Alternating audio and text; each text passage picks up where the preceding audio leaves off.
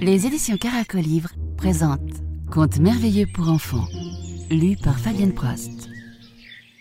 Le loup, le cochon, la canne et l'oie. Il y avait une fois un cochon, une canne et une oie qui s'entendaient très bien ensemble. Et il y avait aussi un loup qui demeurait tout près d'eux, dans le bois.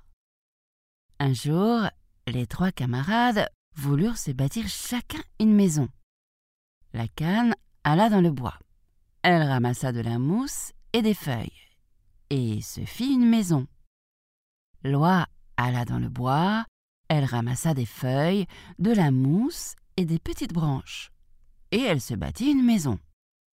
Mais le cochon prit des planches, des clous et un marteau, et se bâtit une solide maison.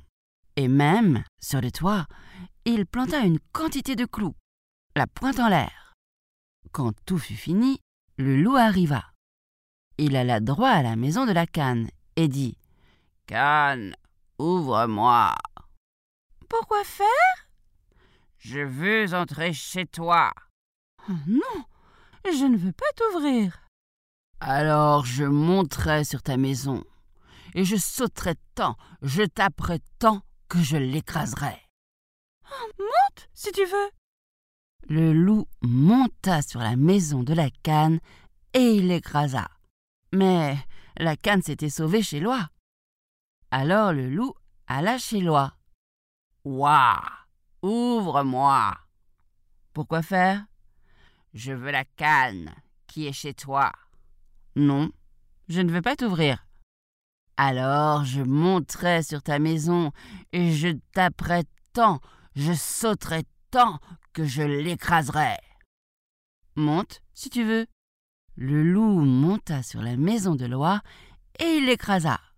Mais elle s'était sauvée chez le cochon avec la canne. Le loup se rendit chez le cochon. Cochon, ouvre-moi. Pourquoi faire? Je veux la canne et l'oie qui sont chez toi. Non, je ne veux pas t'ouvrir. Alors je monterai sur ta maison et je taperai tant, je sauterai tant que je l'écraserai. Monte si tu veux. Le loup monta sur le toit et il commença à taper et à sauter, mais les clous que le cochon avait plantés lui entrèrent dans la chair, et il descendit bien vite. Alors il colla son nez contre le trou de la serrure, et il regarda ce qui se passait.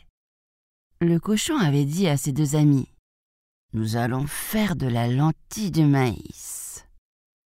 La canne va faire le feu, l'oie va apporter l'eau, et moi je passerai la farine avec ma queue.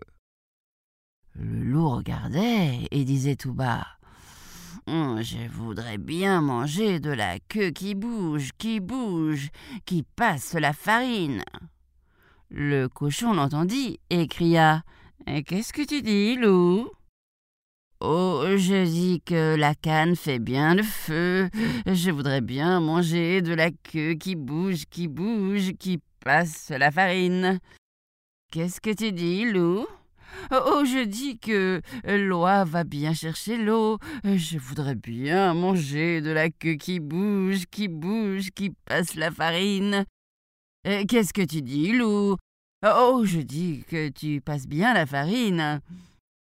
Quand la farine fut toute passée, le cochon la mélangea avec de l'eau froide et la versa dans la marmite.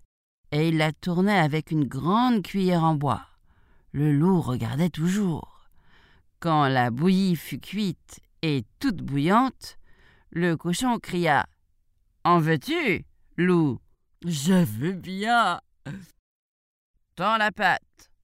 Le cochon ouvrit un peu la porte, et le loup passa la pâte, espérant pouvoir entrer.